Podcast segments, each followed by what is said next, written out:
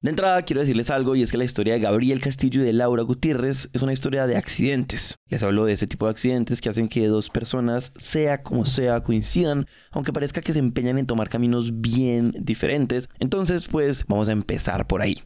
La historia del primer accidente ocurrió hace 20 años en Ibagué. Contexto, Gabriel era de Neiva, una ciudad que queda al sur de Ibagué, como 200 kilómetros al sur, era una carretera hermosísima. Y Laura también era de Ibagué, pero ambos eran los chicos nuevos del colegio. Pues, ¿cómo les parece que un día a Gabo le dio por jugar con sus amigos a las misiones? La misión de ese día era pasarse al jardín de la casa del vecino, pero pues... El vecino tenía como un alambre de púas entre el jardín y pues yo me corté pues acá toda la cara, la frente, debajo del ojo, casi pierdo eh, el ojo derecho. Eh, entonces pues nada, tuve que entrar ahí al, a la cirugía y pues se imaginarán al, al otro día pues uno con la autoestima en, en el piso, todo hinchado y llegar al colegio como, no, pues me van a hacer bullying o, no sé qué, qué, pueda pasar. Y pues la verdad, la primera que me habló fue Laura. Todos en mi salón éramos como amor platónico, Laura Gutiérrez, todo el mundo hablaba de la niña nueva porque pues es un colegio en ese entonces de 300 personas, mi salón era de 17. Entonces pues ahí se sentó y, y pues me preguntó como, uy, ¿qué te pasó? Nos sentamos ahí enfrente del monito de, de, de quinto yo me acuerdo que lo vi y dije como, uy, son los ojos más bonitos que he visto en mi vida, era muy chiquito y, y llegué al colegio y le conté a mi mejor amiga, acabo de ver a un niño con los ojos más lindos que he visto en mi vida. Y, y es muy chiquito. Y es muy chiquito. Sí, no, yo con los de mi salón también. Fue como, no, como hablo con Laura Gutiérrez, ¡ah, qué grande! Pero la verdad es que fue la única, la primera y última conversación que tuvimos en, eh, en el colegio, como que coincidimos obviamente en muchas, eh, pues como cosas del, del San Bonifacio, pero pues nada, la, la única conversación eh, pues memorable que tuvimos fue, fue esa por precisamente un, un accidente.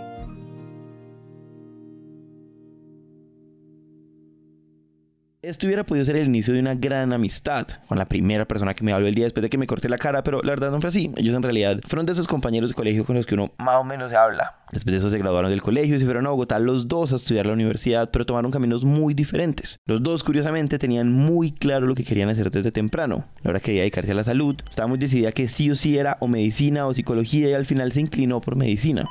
Y Gabriel, por el otro lado, desde muy pequeño se inclinó por las artes. Jugaba a hacer esculturas, le encantaba el Lego. Pudo haber sido arquitecto, pero la verdad se inclinó por diseño y pues esto no les extrañaría nada si les digo que este man se obsesionó tanto con la historia de Apple, tanto, tanto que guarda el primer iPod que salió al mercado. Entonces, a partir de ahí, tampoco les extrañaría si les digo que muy rápido, ya en la carrera, empezó a interesarse por el mundo de la tecnología, las aplicaciones y las marcas. En todo caso, para seguir con los accidentes, cada quien iba por su camino, pero 10 años después del primer encuentro se volvieron a encontrar. Esta vez fue un accidente de tránsito que tuvo Gabriel.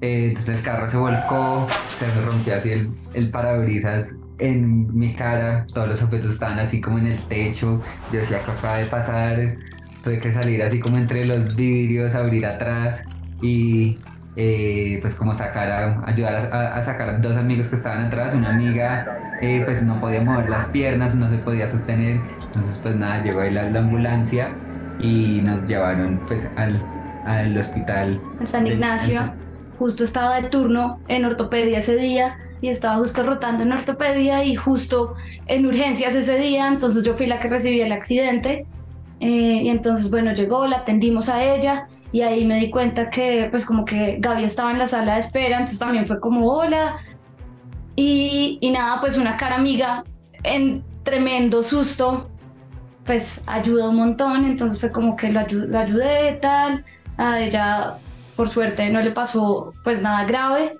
y ya salieron y listo, ahí fue como segundo encuentro en la vida. Muy pronto se volverían a encontrar, ya no por accidente, sino por una salida planeada en un bar. Eh, era San Patrick's, ¿no? O sea, en esta época que San Patrick's como un 17 de marzo. Eh, y ahí como, güey, ¿cómo sigue tu amiga? Así que nos sentamos, nos fuimos por ahí. Ahí sí, pues nos dimos el primer beso y empezamos a hablarnos y como, ahí sí, a, como a salir, ¿no? Mm, Más pues, efímero que salir. Nos hablamos un par de veces y otra vez no nos volvimos a hablar. Hasta cinco años después. en diciembre, como en... Espérate, espérate, ¿pasaron cinco años? Sí. Sí. O sea, primera ola, primera ola 2002, segundo ola 2012 y tercera ola eh, 2017. Y bueno, recuerden que más allá de los accidentes, Laura y Gabriel venían de la misma ciudad y pues ahí había gente en común. Em, entonces estaban como en una mesa larga y empezaron a hablar de genética y evolución y a mí me apasiona, o sea, cuando empecé a estudiar medicina chiquita quería ser genetista, después la vida, pues me gustó mucho cirugía de la mano y, y hice todo el camino para ser cirujana, pero en ese momento, pues me, me gusta mucho, mucho el tema. Y justo pusieron ese tema en la mesa y entonces yo dije que los que el cáncer son intentos fallidos de evolución. Eh, y a Gabo le pareció que estaba súper errado porque eso pues es como que se parecía una, a una teoría eh, de Lamarck y, y eso pues es lo que Darwin después dijo que no, entonces como que quedó muy ¿por qué? Me dio el beneficio de la duda por ser médica, entonces al otro día me mandó un mensaje sin ni siquiera un hola, sino ¿cómo es tu teoría del cáncer y la evolución? ¿Y era puro interés en la teoría o puro interés en Laura? Eh, un poco a, a- ambos, pero yo creo que ahí estaba como, había visto una clase en la universidad de evolución de las especies, entonces como que sí, sí estaba súper interesado en, en, en el tema y pues sí me parecía como absurdo, ¿no? Que una pues, médica hija de la ciencia tuviera hipótesis de Lamarck y como Que no lo que no, que no, no era eh, pues acorde a Darwin, entonces nada, las primeras conversaciones era todo de, de temas de, eh, pues de medicina. Después de esto, empezaron a salir en serio. Y después de unos meses de estar saliendo, hicieron un viaje a Salento. Para los que no son de Colombia, es un municipio en la zona cafetera del país. Y Salento tiene un lugar hermoso de montañas que se llama Valle del Cocora, donde crece la palma de cera, que es el árbol nacional. Y es ahí donde hubo otro accidente. Ahí fui yo la accidentada. Sí, y íbamos en un caballo y pues eso tiene abismos. Yo desde chiquita monto a caballo, o sea, como que me siento confiada con el tema, llevamos máximo 10, 15 minutos montados, no estábamos ni corriendo, ni galopando, ni nada. Y el caballo, me acuerdo perfecto que yo iba mirando el piso porque era muy angosto. Y el caballo pisó una piedra y se, y se inestabilizó y se fue por el abismo. Y ahí dije, me maté. O sea, en verdad hice como esa, ese recuerdo, como uno ve la vida pasar y como piensan los papás. Y ahí no me acuerdo de nada más hasta que después eh, mi siguiente recuerdo es Gabo diciendo como Laura, Laura, Laura. Nos habíamos ido por el abismo, el caballo siguió rodando. Yo rodé como 8 metros.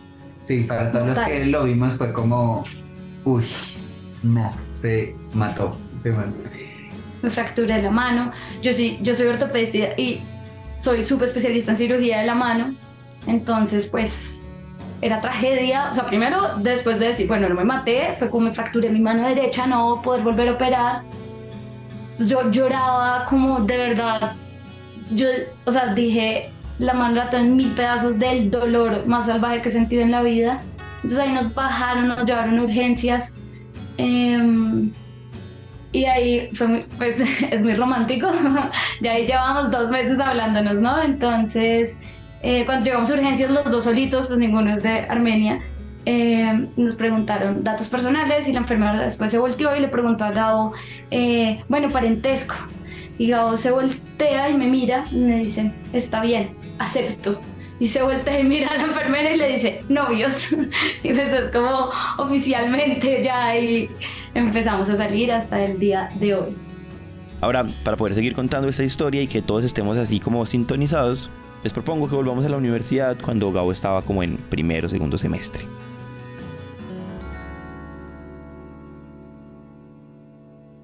unos amigos pusieron como un post de y estamos creando una, una plataforma. Eh, queremos pues buscar un diseñador que nos ayude con la marca y pues yo le escribí listo, pues se- es precisamente un amigo en común. eh, se llama Mercalgo eh, y en ese entonces pues digamos que lo que vimos es Mercado Libre pues es muy grande, pero pues esto es 2012, 2013 la interfaz gráfica, o sea, o sea, desde el lado de diseño, me parecía que era súper engorroso, muchos botones, muchas categorías y la experiencia de usuario, pues podía ser mucho más linda y segundo, el tema de la reputación de Mercado Libre en ese momento no era muy buena, ¿no? O sea que pues robaban mucho y no llegaba lo que era. Entonces dijimos, bueno, hagamos un, un Mercado Libre que sea más social, más como tipo Facebook y uno puede entrar, ver el perfil del vendedor, eh, ver cómo bien las calificaciones y que la experiencia pues sea súper amigable, bonita, ¿no? Desde el, como desde el lado de diseño. Tenía 19, 20 años, eh, que ahí de pronto se cruza un poquito con, con la segunda historia del hospital, ahí fue casi que en simultánea, yo estudiando diseño. Con esa experiencia de mercado también había empezado a desarrollar marcas y a crear como em, páginas, como el diseño de las páginas y las vendía como freelance. Y terminamos fue asociándonos con el, con el desarrollador para hacer una agencia, agencia de, de páginas web, aplicaciones, marketing digital y dejamos ese proyecto como a un lado porque empezamos a recibir muchos clientes y ahí sí, pues puro bootstrapping, empezaron a, a, pues, a buscarnos para hacer las páginas, las aplicaciones, el mercadeo y pues empezó a crecer ese equipo y en un punto pues éramos 25 personas y yo pues no me había ni graduado de, de la universidad, ¿no? Y en ese momento pues con la agencia empiezan a llegar muchos proyectos que suenan eh, pues interesantes y eh, como e-commerce de, de, diseñadores eh, de moda emergentes que necesitan pues exportar. En esto que está narrando Gabriel pasan casi tres años donde trabajaron con más de 100 clientes y nada pequeños. Trabajaron, por ejemplo, para la Clínica de la Mujer, para Baobab, para Frenchico, Banana Store. O sea, en serio trabajaron con muchas empresas y ahí empieza a pasar algo. Termina uno con muchas ganas de hacer pues emprendimientos de tecnología a partir como del, de los proyectos que, que llegaban a la agencia. Y cuando eso pasa, porque me ha pasado, uno como que de manera inconsciente empieza a gastar tal vez horas del día pensando, ok, ¿qué puedo montar? Es aquí donde, pensando en eso, la relación histórica que ha tenido Gabriel con los accidentes como que tomó relevancia. Estar en salas de esperas, ver a otros enfermos, ver heridos, o sea, es una tragedia. Evito los hospitales al 100% y pues en parte por eso. Por eso se le ocurrió algo y es que... Si ya existe Uber para a un clic hacer un, un, un, pedido de un conductor, ¿por qué no tener pues ya guardada la dirección, tener la tarjeta agregada y a un clic recibir un médico en la casa? Digitalicemos eso, esa fue la idea inicial, como de Dog Dog, o sea, Knock Knock, médico en casa. Para que estemos todos ubicados, esto coincide exactamente con la época en la que Laura y Gabriel empezaron a hablar más en serio.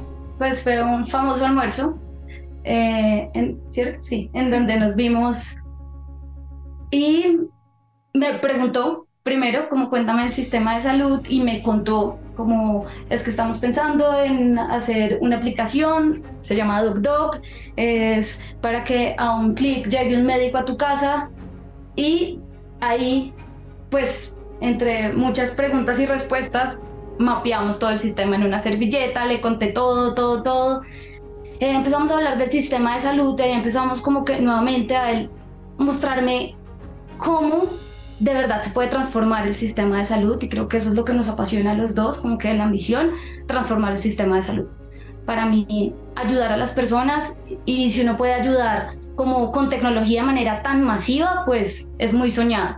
Y empiezo a contarle, empiezo a preguntarme, yo como que solamente contándole dolores del sistema de salud, de sobre todo de cara a nosotros como profesionales, creo que menos personas entienden qué pasa de este lado, mucha gente tiene muy claro las quejas de los pacientes, pero no por acá como nosotros, pues como profesionales. En esa servilleta pues empecé a mostrarme la obra como era pues el pago que el, 12.5% del salario pues que se va a la ADRES, después la ADRES eh, le paga la EPS, la EPS pues se puede demorar hasta 360 días en pagarle a, a la IPS o, el hospital. Ese hospital pues contrataba, era una cooperativa de ortopedistas y esa cooperativa de ortopedistas al final le pagaba a, la hora, entonces eran un montón de intermediarios para dos usuarios principales, que es el paciente y el médico. Entonces fue como, acá toda esta, esta intermediación, pues debería estar solo una aplicación que facilite las consultas y mejore pues la, la atención y mejore el sistema porque mm, digamos que está muy enfermo, ¿no? Ya, ya hoy pues sigue estando enfermo en Colombia y en Latinoamérica, ¿no? Eh, porque toda la noche había estado como, creo que después del almuerzo justamente fue como el cerebro, boom, acá hay mucho que hacer, más allá de lo que él había visto nuevamente como pacientes, de también de todas esas otras eh, momentos en donde uno puede agilizar eh, el sistema. Y, y, ahí fue como me mostró Doc Doc. En esta conversación pasó algo muy, muy importante para Doc Doc y es Laura. Digo esto por demasiadas razones que ya vamos a entender, pero entonces no podemos seguir si no les contamos un poco de Lau.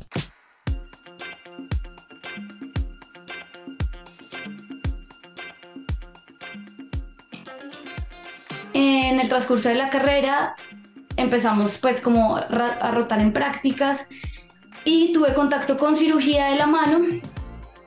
Las manos son una extensión del cerebro con el medio ambiente, son los que nos permite conectarnos, expresarnos, hacer cosas. Em, y la, y, la, y la biomecánica y la anatomía es muy, muy, muy perfecta. O sea, es tan perfecta que, que si tú ves ahorita un robot con toda la tecnología que tenemos y no tiene la naturalidad que nosotros tenemos en las manos actualmente. Antes de terminar la especialización, me presenté al fellow. Eh, un fellowship es una subespecialización. Entonces ahí uh. hice la subespecialización en cirugía de la mano. Pasé de una, entonces arranqué a hacer el fellow. Eso es, eso es muy bonito porque es un solo cupo al año hay gente que, o sea, me presenté con personas que ya han presentado hace cinco años seguidos, etc. Pasé y, y arranqué. Esto otra vez es más o menos cuando Doc Dog se estaba gestando. O bueno, en realidad era un poquito después porque Doc Dog ya existía y Laura y Gabriel habían decidido trabajar juntos. Y creo que ahí fue un punto de inflexión como súper importante porque estaba haciendo el fellow ya igual, obviamente en el hospital, los doctores, todos, todos sabían que estaba Doc Doc y todo. Entonces creo que cuando me empezó a mostrar todo esto, me empezó a encantar y empecé, al comienzo de hecho estaba como ayudándole por los lados, más como, pues como ayudando, yo conozco esto, entonces estaba ahí y de repente me fue envolviendo, me fue envolviendo, me fue gustando y gustando y cada vez sentía muchas más ganas de estar más haciendo y enterándome y entendiendo todo Esto que está pasando es demasiado importante porque cuando uno es gente como Laura o como Gabriel y está pensando en emprender, hay dos cosas que necesitan muchísima energía. Primero, uno necesita romper la inercia más grande de todas y es la de no ser nada, no ser absolutamente nada, hacer algo. Ahí uno es coherente con la decisión de crear una empresa, pero después es esperado que uno sea coherente con la decisión de estar en su empresa. Y esto es casi igual de difícil, eso es parar otra inercia, la inercia de la vida que uno tiene y que le gusta. Y quiero ser muy claro porque esto no es menor. La historia de Gao y de Laura no es la historia de esas personas que dejaron el trabajo que odian para hacer sus sueños, sino de personas que tienen algo que aman, pero otra cosa empieza a calarles en la mente. Porque, parce, la meta de la mayoría de médicos es ser especialistas y después la meta de la mayoría de especialistas es ser subespecialistas y Laura no solo lo había logrado, sino que había recorrido todo ese camino que son como 10 años de preparación y de sacrificio que normalmente se paga cuando uno se gradúa y justo graduándose ella estaba pensando en emprender. Parce, en emprender que es como la cosa más dura que hay.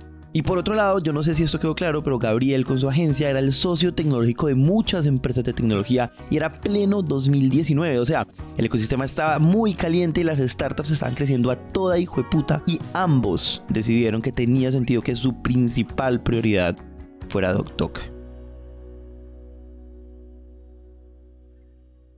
Pues hablando con Laura fue como, y esto sí puede generar un impacto en millones eh, de vidas, ¿no? Entonces fue como, ya cerremos todo el resto, enfoquémonos en una cosa en la que tenemos eh, pues opción de, dejar la huella, ¿no? Y de, mejorar la vida de las personas, ¿no? Y no solo como, eh, pues, vamos a hacer plata por hacer plata, sino que de verdad podamos juntar nuestros talentos y entregarle sanación a, la, a las personas. ¿no? Ahora, otra razón por la cual la U fue clave es porque ella es médico. Y ella desde el principio entendió algo y es que ellos no solamente estaban solucionándole un problema a las personas de a pie, sino también a los médicos como ella. Eh, ahí, pues entre colegas y todo, eh, conseguimos nuestros primeros 10 médicos para que estuvieran pendientes y si en teoría quedaba eh, salía una solicitud como en la zona en donde estaban, entonces ese médico iba a cubrir como por la necesidad. Y si no, pues yo era el backup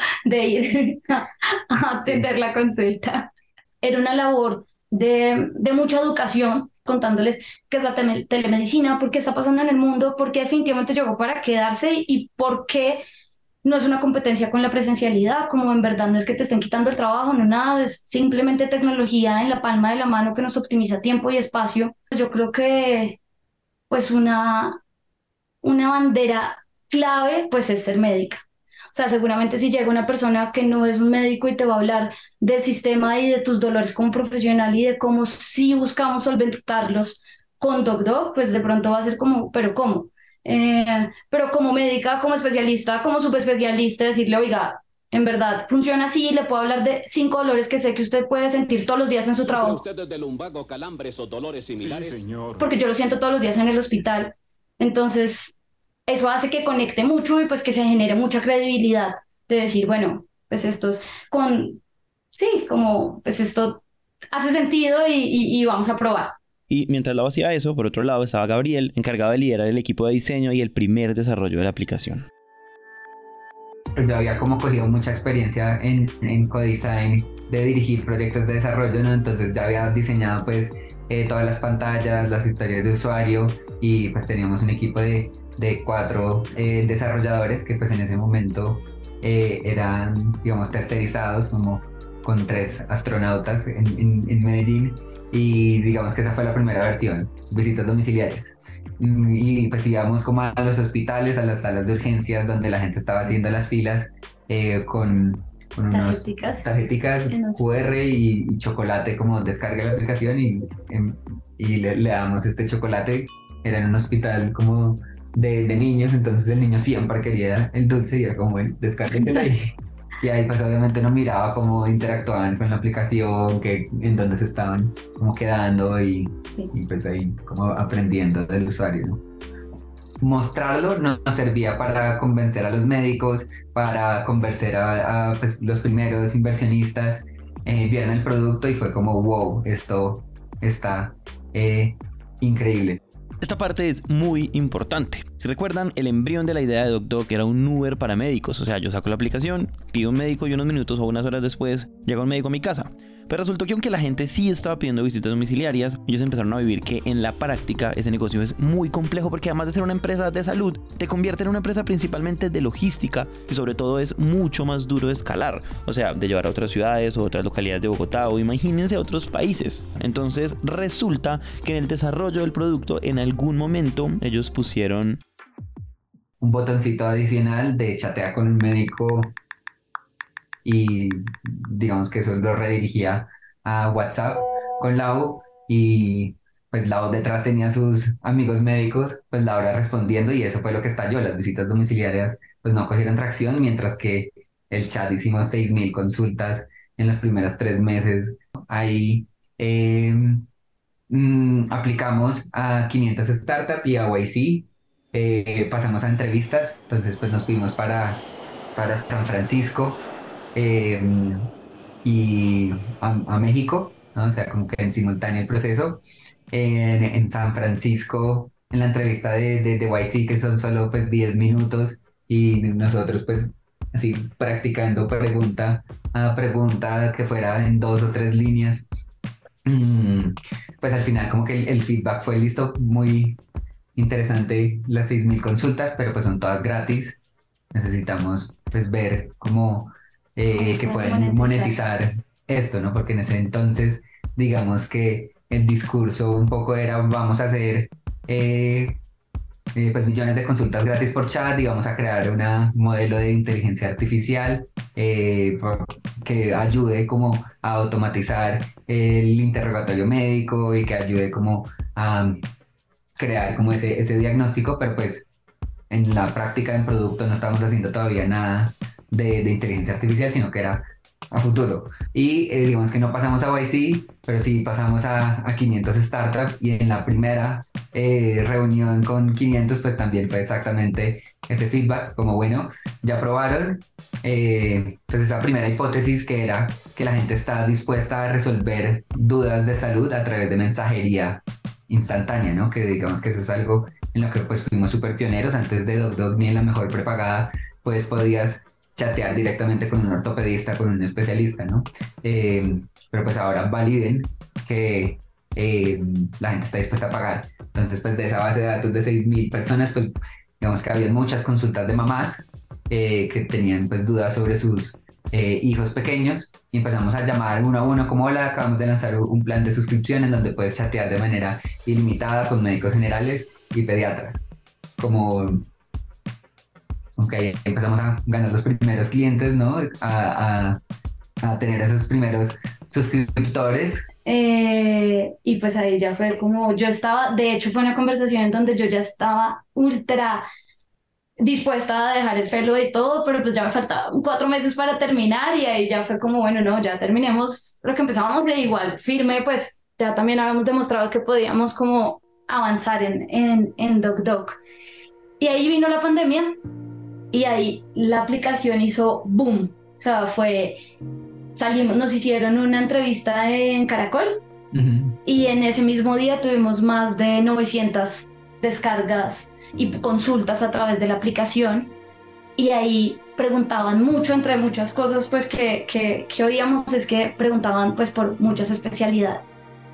Sí, entonces ahí digamos que la, los mismos pacientes fueron como pidiendo, no sé, tienen ginecólogos, ¿no? Las mamás, eh, después dermatólogos, después psicólogos. pues solamente por la pandemia querían saber cómo si teníamos gente que supiera de COVID, si teníamos, bueno, ortopedia, bueno, todo. Y ahí fuimos lanzando y lanzando especialidades sí, nuevas. Como ese botón de dudas de COVID, pues obviamente reventado. Sí. Y las solicitudes de los médicos también que estaban pues sin poder atender en un consultorio como y cómo puedo seguir mi, mi atención sí. desde casa, ¿no? Quiero decir algo con respecto a la pandemia y es que la pandemia no solamente fue una tormenta perfecta para DocDoc de cara a los clientes, también lo fue de cara a los médicos. Más de 200 personas aplicaban, o sea, teníamos una cola de médicos por entrevistar de 200 buscando una plataforma para pues poder conectarse con sus pacientes y pues que no se termine como cruzando la línea de lo personal con lo profesional, o que terminas haciendo un montón de orientaciones eh, que no están remuneradas o que no puedes ofrecer un horario de disponibilidad, o bueno, como que muchas cosas que nuevamente pasan de este lado. Quiero, eh, quiero darle doble clic a qué se refieren con abrir especialidades como para ir entendiendo por detrás ustedes qué tienen que hacer pasar. Ustedes tienen que estar consiguiendo especialistas a medida que se los van pidiendo. Es, es, es como como que les dicen cómo los montan y después le dicen a todo el mundo que sí que tienen y el otro día lo tienen. ¿Cómo va pasando eso por detrás? Ayúdenme a entender cómo es, cómo era un día a día o un mes normal en pandemia en ese crecimiento tan acelerado. Bueno, te voy a contar la, la, la, primera parte, que es mi rol, que es entonces que es abrir especialidades y todo, pero también un, un, mes, y creo que esa es una de la, de la magia en DocDoc, pues es que ese es mi rol, pero Gauti otro rol, tecnología, o sea, como que todo va pasando en simultáneo. Mi rol en cuanto a que es abrir especialidades es, entonces empiezan a preguntar mucho eh, por dermatología. Entonces eh, decimos, bueno, esto lo necesitan y entonces empiezo a buscar dermatólogos y a entrevistarlos, a ver que además de todo lo legal, diploma, todo, pues que tengan como esta excelencia académica y como personas, que eso también es clave porque nuestra, en nuestra misión también está volver el sistema humano y humano es hacia las dos caras porque uno muchas veces habla solamente de humanidad como, como humanizar al médico, pero también es es súper bilateral, es, es, eso es una relación médico-paciente, ¿no? Eso es también entender que, pues, que los médicos tengan esta, este buen flow.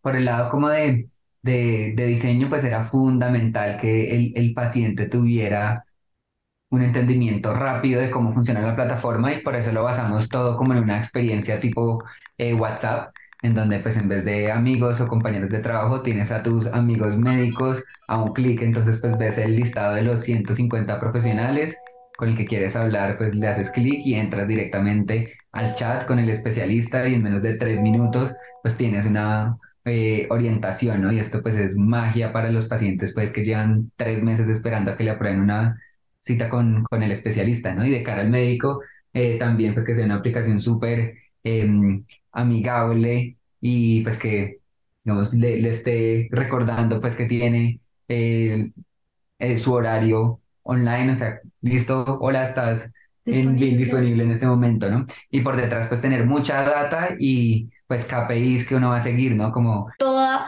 orientación que se hace, toda interacción se califica. Entonces, y en la actualidad, pues es mi día a día revisar que todas las calificaciones de todos los médicos estén en 5 y si no están en 5, ¿por qué? Y llamamos al médico, llamamos al, al, usuario y es como, bueno, ¿qué, qué pasó? Eh, no tenemos médicos con calificaciones por debajo de 4 o 5. Ahora, este no fue el único cambio que les trajo la pandemia. Con la pandemia llegó otra oportunidad que no habían proyectado y esto me gusta mucho porque evidencia que el camino de las empresas no está en el camino que ellos creen que tienen que recorrer porque se la saben todas, sino en el choque con el mercado y en conversar, conversar y conversar con los clientes. A donde voy con esto es que ellos estaban seguros que iban a trabajar para siempre con clientes como ustedes o como yo, o sea, con personas, pero en la pandemia surgió la oportunidad de trabajar directamente con empresas. Finales de 2020 empiezan las empresas como a pedirnos como eso para sus equipos que pues están todos eh, remotos, todos con muchas dudas sobre, sobre el COVID, empieza como una epidemia de temas emocionales por, por, por el encierro, eh, por como esa sensación de cercanía a la muerte, por manejo de, de duelos, por pues personas que eh, sufrieron pues el, el, COVID en primera mano. Y como que em, empezamos a ofrecer ese, ese, ese, servicio, nos demoramos un poco por un tema de foco, ¿no? Como que nuestro foco pues era B2C y tener como todo el equipo de enfocado en, en pacientes es distinto a un equipo pues de, de, de ventas. Entonces como que al principio fue, mmm, no, no toquemos mucho esa área, ¿no? Y, y concentrémonos en lo nuestro que, que pues es B2C. Eh, pero después de la pandemia eh, viendo los números empezamos pues a, a ver que el, el, lifetime value, o sea, lo que paga el paciente de empresa, pues es mínimo eh, 12 meses, el costo de adquisición de, de, ese usuario pues era mucho menor que, que invertir todo pues en, en, en, marketing y en pacientes particulares pues se quedaban solo tres meses, entonces como que los márgenes eh, eran eh, mejores, los números pues funcionaban mucho más eh, y como que encontramos más ese, ese, ese fit en, en, empresas, ¿no? O sea, de empresas que, que quieren construir esa marca empleadora, aumentar el sentido de pertenencia, disminuir la rotación, eh, pues disminuir el estrés, la ansiedad, el burnout que, que causa pues esa, esa carga eh, laboral. Eh, entonces, como que dijimos, paremos de invertir en marketing y en B2C y ahora pues dediquémonos a, a empresas donde pues sentimos como que hace más sentido desde, pues, desde negocio. A partir de esto, pongan mucha atención, también se empieza a redireccionar hacia dónde se amplía la oferta de servicios. En esa también oírla, en, en empezar como a hablar con los, con todas las empresas y decir como, bueno, pero entonces es justamente usted que me da, que no me da la EPS. Y entonces ahí empezamos a decir, bueno, realmente la gente lo que necesita es como un cuidado mente, cuerpo y espíritu. Y ahí empezamos a, a, lanzar eh, muchas áreas de la salud que no solamente estaban involucradas con los especialistas como más tradicionales, sino entonces empezamos a lanzar medicina, alternativa, medicina alternativa terapias alternativas.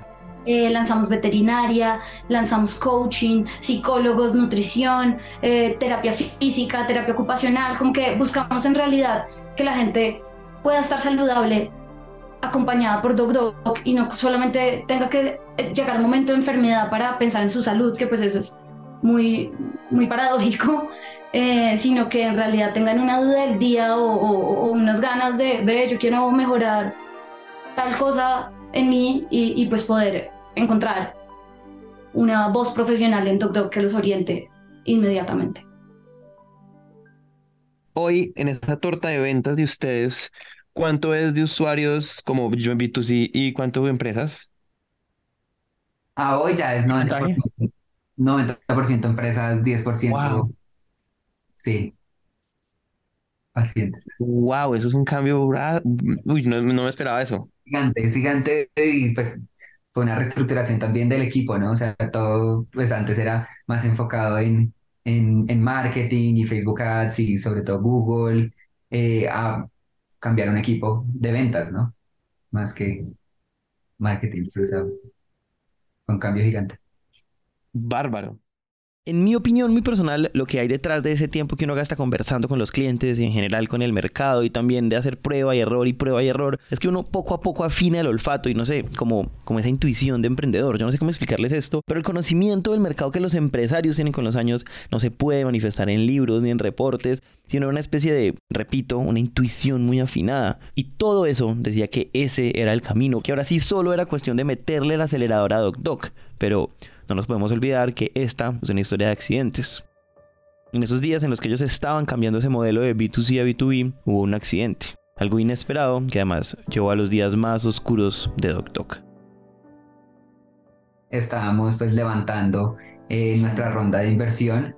Eh, teníamos como comprometida la mitad de la ronda con uno de nuestros eh, inversionistas que digamos tuvo su, su exit de Unicorn y tenía pues un, buen eh, capital y pues estuvo digamos viviendo en Colombia ayudándonos pues eh, hombro a hombro y dijo listo yo pongo la mitad de la ronda eh, pero sus negocios principales estaban en Rusia llegó el tema de Rusia y fue como hey en este momento no puedo pues invertir con lo que me había comprometido que era la mitad entonces pasamos pues de tener la mitad de la ronda asegurada a no tener Mm, nada. Y lo voy a poner un poquito de, porque ahí el timing mm, pues fue fundamental porque estuvo todo octubre acá en Colombia trabajando todo para levantar la segunda mitad, eh, octubre y noviembre. Llegó diciembre que como que es un mes en donde él se devolvió eh, y seguimos como un poquito, volvimos en enero, o sea como que también son fechas difíciles en donde confiados tal, llegamos en enero a trabajar con toda y de repente ya no teníamos eso y pues se había ido unos dos, tres meses esenciales para levantar, como pues si hubiéramos sabido de octubre, noviembre, diciembre, pero ya llegamos a enero como menos tres meses apretadísimos a levantar. Teníamos cuatro meses de vida y cuando hablamos con, con algunos de nuestros inversionistas, eh, pues hubo una, una llamada que fue como, bueno, yo creo que esta es la, el momento de, de cerrar. De cerrar llorar, mm. hacer duelo, en decir. Despedir gente. Sí, de sentir un poco, ah, esto va a pasar en el mundo. Ahí pues digamos que éramos los tres co-founders, Juanma que pues es mi primo eh, desarrollador, pues tuvimos que estar eh, tres meses como pues sin, eh, sin salario y es, y es como que cuestión de necesitar una inversión para poder seguir probando y saber, o sea, como que sentir esa certeza de, de no querer renunciar al, al, al propósito, pero pues estaba oscurísimo el panorama. Igual, pues seguimos como adelante buscando inversionistas y pues llegó un fondo de inversión que invierte precisamente en empresas de, de telemedicina entonces entendieron súper rápido eh, nuestro, nuestro modelo, las como mm, llamadas, vieron que éramos como las personas adecuadas para entender el modelo colombiano, ¿no? O sea, ellos son pues suecos y para entrar en Latinoamérica pues hay que saber del sistema local eh, y pues logramos en, en tiempo récord levantar el doble de lo que íbamos a levantar inicialmente con, con este fondo. Y fue como serendipia, ¿no? O sea, de repente fluyó, se entendió, eh, sí, pues como que todo el, el, trabajo previo, pues hizo sentido. Hizo sentido y se dieron cuenta y lo entendieron y fue como, o sea, no fue en vano todo este, este esfuerzo, pero sí, fueron fueron cuatro meses eh, de, difíciles, de, de, poco sueño, de usar Doc Doc con psicología todas las semanas. Gracias a esta inversión y después de todo lo que les hemos contado, DocDoc ha logrado expandirse a todos los países hispanohablantes, lo cual me parece impresionante porque eso implica entender y adaptarse a los sistemas de salud de cada país. Entonces, hacia finales de marzo de 2023, que es cuando hablamos con ellos, ellos ya habían atendido a 32 mil pacientes, 6 mil pacientes por parte de las empresas y 2 mil familiares de esos pacientes de las empresas, lo cual ha implicado el trabajo de 150 médicos. Eso que dijo Laura, me voy a quedar con una palabra que ella dijo y es serendipia, porque al final vemos que esta historia es un encadenamiento de accidentes que al final van llevando a algo bueno. Y con algo bueno no solamente me refiero a una historia que por ahora va feliz, sino también a un sistema de salud mucho más deseable. Y pues la serendipia es un poco eso. Según la RAE, literal, es un hallazgo valioso que se produce de manera accidental o casual. Entonces, más que una historia de accidentes, esta es una historia de serendipia. Este es como el poder de Laura y de Gabo. Y hablo de poder porque ya en palabras de Lau, ellos tienen su superpoder todo este reto pues, de, emprender juntos, eh, ¿qué, les, ¿qué aprendizaje les ha dejado como, como bueno, a nivel individual y, ya también inclusive a nivel de pareja? es muy lindo, la verdad es que yo creo que eso de hecho es una de las cosas que a la gente le, le, le llama la atención o, o tiene a veces dudas alrededor de, de, bueno, y si ya son pareja y cómo les va, o no, súper difícil, mucha gente cree que que es más difícil compartir estas dos áreas de la vida. A mí, por el contrario, me parece que es un superpoder, eh, porque es una magia de poder entendernos tan bien que, que, muchas cosas fluyen mucho más fácil que lo que fluye explicándole eh, a otra persona eh, que no entiende cómo profundamente eres y qué piensas y en qué crees. entonces, me parece que es una conexión que nos genera, nos potencializa y creo que va también ligado a algo muy importante y es que los dos sentimos mucha admiración eh, en el área en el que cada uno está. Entonces, con miradas muy diferentes, como lo que les contaba, yo, o sea, mi pasión es la salud, eh, pero Gabo me enseñó 100% cómo con tecnología y con amor y, con buen diseño se podía transformar esto. Entonces, como que creo que juntos hemos unido eh, dos pasiones que nos hacen encontrar nuevos en el centro más que como que dividir eh, ideas. Siempre al final termina siendo un lugar en donde pues fluimos como bien. Al final, y con esto nos vamos, creo que a la Gabo les aplica a la perfección una frase del químico francés Louis Pasteur, y dice así, en el campo de la investigación, el azar no favorece más que a los espíritus preparados. Este episodio fue producido por Juan Molina y editado por mí. La locución también la hice yo, la musicalización estuvo a cargo de Alejandro Rincón y el diseño gráfico de Luisa María Ríos. Recuerden que este es un podcast original de Naranja Media y nos encantaría mantener la conversación con ustedes, así que los esperamos en nuestras redes arroba somos.emprendete y por nuestro WhatsApp más 57 317 316 9196. De nuevo, más 57 317 316 9196. Si estás interesado en los productos de Capital, el nuevo banco para emprendedores, puedes ingresar al link que está en la descripción de este episodio. Yo soy Juan Pablo y hasta la próxima.